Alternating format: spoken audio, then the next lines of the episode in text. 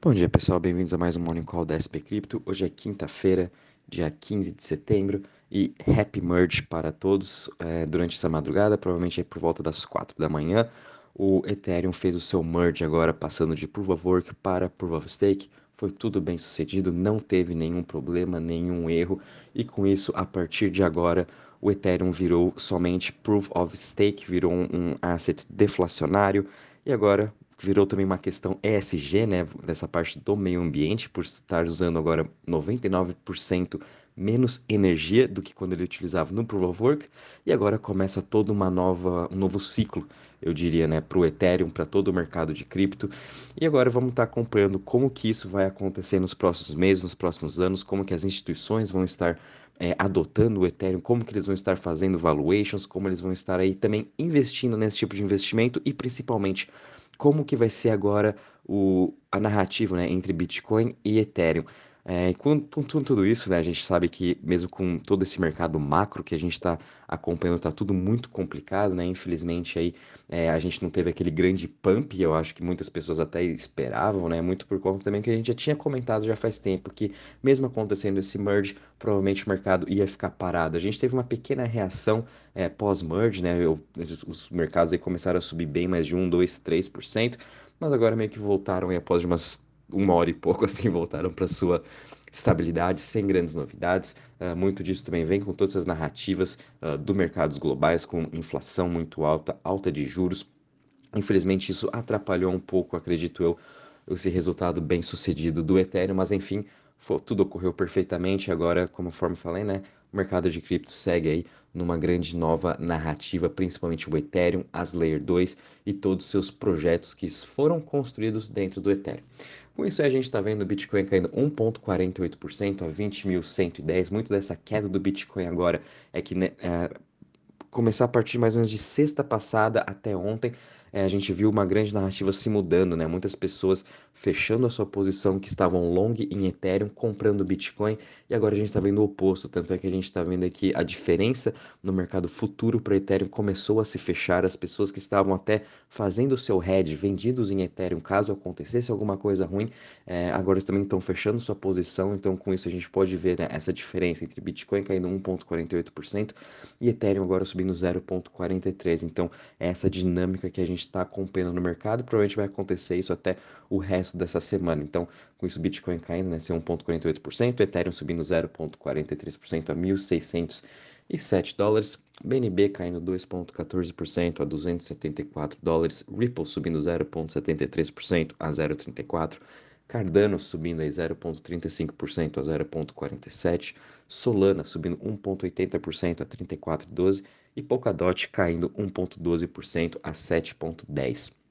Em relação às maiores altas das últimas 24 horas, a gente ainda está vendo o token da Celsius Network é, por pura especulação subindo aí 29% a 2,09%. Seguida a gente está vendo o Lido Down, né, o principal aí, protocolo de liquid staking do Ethereum subindo 8,94% a 1,92%, o token do Liu da Bitfinex subindo 6,43% a 5,14% e a DeFi Chain subindo 4,84% a 0,95%. Em relação às maiores quedas das últimas 24 horas, a gente ainda está vendo aqui Helium sofrendo bastante, caindo 8,62% a 4,09%. Na verdade, a gente não teve uma solução para o Helium, né? Está tendo ainda a votação para fazer a, a, mudança do blockchain né, do Helium indo para o blockchain da Solana. Porém, a gente viu o, o CEO do Matic, o Paraga, uh, postando sobre o Helium, migrando também para a, a, rede da Polygon, que vai ser muito mais sustentável. É, enfim, a gente está vendo também muitas empresas migrando para a rede da Polygon. É, também a Algorand está querendo agora fazer uma proposta para o Helium entrar para sua blockchain. Enfim, está tendo agora muitas discussões, muitas brigas para quem quer ter o Helium em sua chain, né? Então, essa volatilidade provavelmente vai continuar acontecendo neste curto prazo. A gente também está vendo o BitDAO caindo 5,49% a 0,54% e o token BTSE caindo aí 5,19% a 4,24% e o token FTT da FTX caindo 4,80% a 24,76%. Já quando a gente olha os setores hoje estão numa performance mista, o setor que está mais subindo hoje são os setores de Centralized Exchange, subindo 1,54%, seguido de Privacy, subindo 1,41%. O setor que está mais em queda hoje ao setor de cursos caindo aí 1,38% e DeFi caindo 1,01%. Já quando a gente vem aqui em relação ao Crypto Fear Index, sem muitas novidades, estamos parados aqui em 28 pontos. Mercado agora, vamos estar acompanhando ainda. Hoje as bolsas abriram já no positivo, meio que já superaram aí essa, a, essa a alta do, da inflação que veio acima da expectativa. Mas enfim, semana que vem a gente vai ter aí o Fed decidindo as, os seus juros né, nos Estados Unidos. Provavelmente isso também vai continuar impactando. Então, até provavelmente até semana que vem, assim, a gente vai ver o mercado parado aí nesse fear ou extreme fear, como a gente vem tendo uh, praticamente o ano todo, né? Então, o mercado todo continua com muito medo. Já quando a gente vem aqui na parte de Total Value Locked em DeFi, Uh, eu acho que teve algum bug, alguma coisa que mostra até uma queda aqui de 10%. Talvez essa queda possa ser verdade por conta do merge que teve do Ethereum. Isso provavelmente afetou bastante os pools de liquidez dos protocolos do Ethereum. Isso deve ter tirado muito da liquidez, muito por conta dos investidores estarem também um pouco céticos em relação ao que pode acontecer com os seus, seus, seus pools, né? Após aí esse merge, caso aconteça alguma falha. Então, provavelmente essa queda de, de Total Value Locked hoje foi especialmente por conta desse merge que teve do Ethereum. As pessoas retiraram todos os seus investimentos de DeFi, aguardaram para o merge e provavelmente nos próximos dias a gente vai voltar a ver essa alta no, na parte de Total Value Locked e DeFi, né? essa queda. Então, acho que, ah, hoje acredito que seja realmente por causa disso. Tá? E também quando a gente compara as chains, né, é, a gente pode ver que o Ethereum sempre vinha com mais ou menos 64% de market share, hoje o seu market share caiu para 60%, então esses 4% de diferença sim pode ter sido também é, dos investidores, né, retirando seus pools, teve uma queda aí, a, perdão, de 15% uh, em seu total value locked do Ethereum. Muito disso também foi que eu comentei essa retirada. Então, aos poucos a gente vai vendo os investidores aí voltando a alocar, fazendo seus pools, fazendo suas operações de DeFi na rede do Ethereum, né? Isso é tudo normal, contas aí de risco do merge que ninguém queria é, tá passando, né? Imagina você tá lá com o seu dinheiro todo nos pools de liquidez, fazendo aí seus projetos, suas operações de DeFi, acontece algum erro no merge, você literalmente perdeu todo aquele dinheiro. Então, era uma operação muito arriscada, tanto é na, nos que eu tinha nas Layer 2, tanto no Polygon quanto no Optimus e Arbitrum, eu também retirei os meus minhas operações de DeFi, deixei na minha MetaMask, umas coisas até transferi para Ledger, e agora eu vou voltar a fazer novamente após aí que o merge foi muito bem sucedido. E com isso aí a gente também teve essa volatilidade em todos os outros projetos. A gente pode ver, por exemplo, Optimus Arbitrum, que caíram aí 6% também uh, de ontem para hoje. Somente Polygon, que teve uma altinha de 0,46% entre as Layer 2, né? Mas as principais, onde estavam tendo realmente maior foco de DeFi, que era Arbitrum e Optimus, tiveram essa grande queda também de 6%. Então tudo isso impactou um pouco a questão de Total Value Locked, mas não é nada também para se preocupar. Foi somente um hedge contra aí o merge. Bom, pessoal, vindo agora para as notícias, né? A principal realmente foi aí que o merge foi muito bem sucedido, mas também a gente teve notícias muito interessantes aqui, por exemplo, um dos maiores protocolos de empréstimo, né, o Compound, que é um dos mais antigos também do Ethereum, agora eles estão com um foco maior em, na, nas instituições, assim como a, o MakerDAO, né, também começou aí a, a conseguir a dar empréstimo para um, um banco nos Estados Unidos através da sua stablecoin DAI, o Compound agora também vai começar a dar colateral para as instituições que queiram é, uma stablecoin, né? queiram se alavancar em stablecoin. Então, essas instituições podem estar colocando Bitcoin ou Ethereum no Compound e com isso eles vão estar aí pegando o USDC ou outra stablecoin que eles desejam para estar fazendo suas operações de alavancagem. Então, de novo aí, é, mais um protocolo de DeFi já muito bem também sucedido, né? Já, já existe aí há mais de 3, 4 anos, é, é, é, uma, é uma idade muito nova para ele, mas enfim, já passou aí por duas crises. É, entrando agora para o mundo institucional, que isso é ótimo para todo o nosso mercado de DeFi. A gente sabe que DeFi precisa realmente desse dinheiro institucional, a gente precisa uh, mostrar confiança, né? os investidores, as instituições, os bancos precisam ter a confiança de utilizar DeFi e aos poucos isso vai acontecendo à medida, principalmente agora, à medida que o Ethereum virou Proof of Stake, a gente pode ver essa demanda cada vez mais aumentando. Então a gente tem MakerDAO e Compound agora, os maiores projetos de empréstimo uh, do Ethereum mirando essa, essa parte institucional. A gente também teve aqui a FTX, que agora estão saindo com rumores que eles estão querendo levantar mais dinheiro né, para conseguir fazer novas aquisições. FTX aí está ah, uh, querendo chegar num valuation de 32 bilhões de dólares. Né, juntamente com os seus rivais, e ainda não, não se tem ao certo né, o que, que eles vão estar comprando depois de ter feito aí essa, é, ter arrecadado essa nova rodada de investimentos. Muito provavelmente, né, a especulação é que ele compre a Robinhood, né, o, o Sam Beckman-Fried, no passado ele já comprou 7,6% é, na pessoa física do Robinhood, então muito provavelmente né, seria até uma, uma estratégia muito boa da FTX estar comprando a Robinhood, é, muito por conta também do seu lado aí de, do varejo, em que eles também querem focar bastante. Robinhood tem toda já a interação com cripto, já possuem aí também uh, o acesso, né? Para as pessoas fazerem transferências tanto para a rede do Polygon, então isso aí vai ajudar mais ainda a FTX expandir aí todo o seu mercado e aumentar o seu market share nos Estados Unidos principalmente.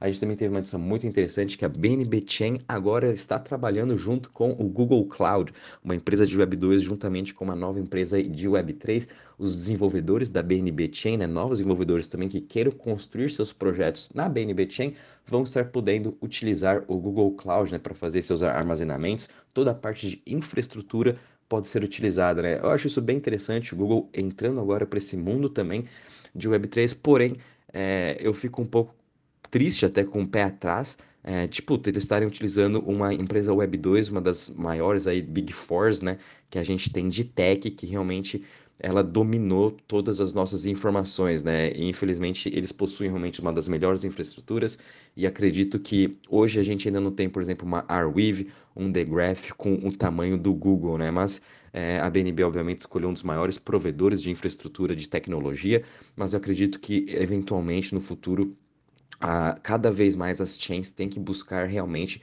esses projetos descentralizados, né, como Arweave, The Graph, quem sabe até Helium, como a questão de 5G, de internet, tem o Filecoin também, todas as empresas de Web3 que estão sendo construídas agora, né? Acredito que daqui a pouco muito mais projetos vão querer estar utilizando ela. A gente precisa dessa descentralização de informações e também de infraestruturas, né? É, então, por, a BNB, né, escolhendo aí o Google, isso até que é bom para a própria BNB, é bom para todo o ecossistema de tecnologia, mas enfim, é, infelizmente não, não foi uma Web3, por exemplo, que foi escolhida, né, para estar tá sendo aí uma dessas provedoras de infraestrutura e acredito também que falta aí é, tempo e também uh, anos né, de desenvolvimento para quem sabe Arweave, The Graph, Filecoin, todos eles chegarem aí ao, ao, ao patamar de um Google Cloud ou também de uma AWS, né? Lembrando que essas Web 2 são essas, essas empresas de Web 3 são concorrentes realmente do Google AWS e da Apple também em questões aí de infraestrutura.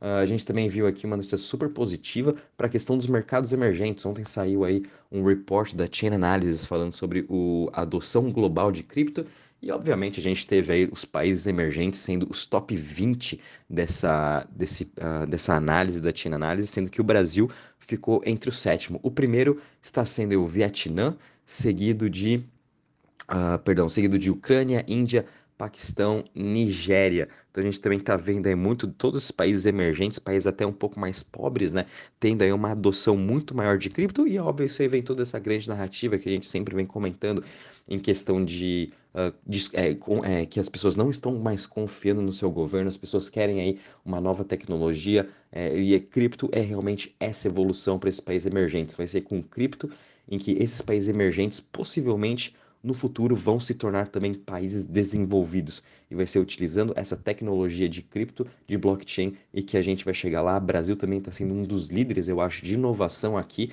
É, a gente tem aqui o nosso Banco Central também fazendo diversos projetos de incubação, né? Tanto agora para CBDC, para projetos até de DeFi, que o Itaú está tá, tá trabalhando junto nisso. Então, Brasil também, acredito, vai ser um dos líderes disso e se Deus quiser, quem sabe aí a gente consiga ser um dos países com maior adoção de cripto no mundo e assim, quem sabe, eventualmente se tornar um país desenvolvido por conta de toda essa tecnologia que a gente já está utilizando. Esse relatório é bem legal.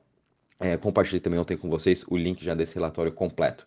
Para finalizar, a gente viu aqui o JP Morgan também investindo uh, ah, 20 milhões de dólares né, numa, numa nova rodada aí de investimentos para a startup Onera. É uma startup aí focada em infraestrutura de tokenização, né? Então, essa Onera, ela, ela tá querendo fazer essa parte de infraestrutura de tokenizar os ativos dos investidores institucionais. O foco dela é 100% as instituições e tokenizar tudo o que eles já fazem hoje, né? Então, acho também super interessante essa questão de tokenização e, aos poucos, a gente vai vendo isso. A gente teve, por exemplo, o blockchain da Avalanche, juntamente com a KKR, um dos maiores private funds uh, do mundo, né, equity funds, uh, agora vai ter o seu token de um dos seus fundos dentro do blockchain da Avalanche. Então, a Avalanche também está querendo aí pegar um pouco dessa parte institucional de tokenização e a gente vai ter agora também essa, esse projeto aí Onera. Por enquanto ainda não tem cripto, é somente uma startup, mas o foco dela está nessa questão de tokenização. Então, de, de novo, né, aos poucos a gente vai vendo tudo sendo tokenizado e tudo vai entrar dentro do blockchain. É só uma questão de tempo e a gente só precisa ter paciência. A gente está no caminho certo, isso que é importante. Bom, pessoal, em relação às notícias, mercado, é isso aí. De novo, happy merge para todos e qualquer novidade aviso vocês. Um bom dia e bons trades.